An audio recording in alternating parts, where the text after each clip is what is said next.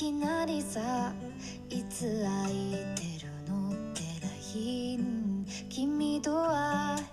もう3年くらい会ってないのにどうして各位听众朋友，晚安，我是米居。这个礼拜的野餐呢，就像是生活， 常常是绕了一大圈后，回过头才发现自己的心之所向。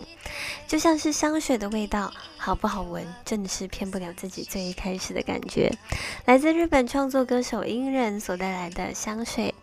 米居我自己呢，非常喜欢这首歌，从前奏一下所带来的一种轻盈的感觉，有一点呢像庾澄庆、哈林的《情非得已》的吉他打板节奏，但是呢又多了几分沧桑哦，像是阳光下的午后，捧着一杯咖啡，坐在街角那间咖啡店，望着窗外沉思的感觉。依然可以说是二零二零年日本网络的一个社群奇迹，写下串流时代的一个灰姑娘传奇，甚至引发所谓的香水社会现象。为什么会说的这么夸张呢？因为音人呢在首发他这首香水单曲的时候呢是二零一九年，当时呢歌曲的点阅率每天大概成长一千左右。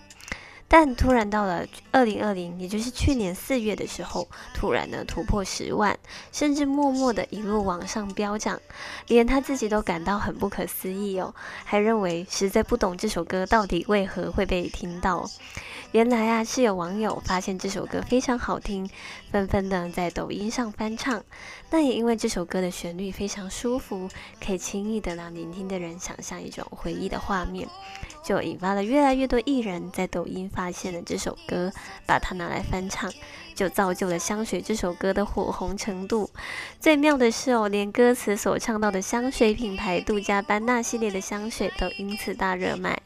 音人呢也因此受到歌坛及网络的注目，受邀参加二零二零年的日本红白歌唱大赛。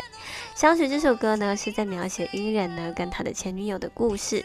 那在众多的翻唱版本当中呢，米居最喜欢的是口巴 solo 跟上泽的版本。那在此呢也邀请各位野餐粉们也翻唱出属于自己的香水吧。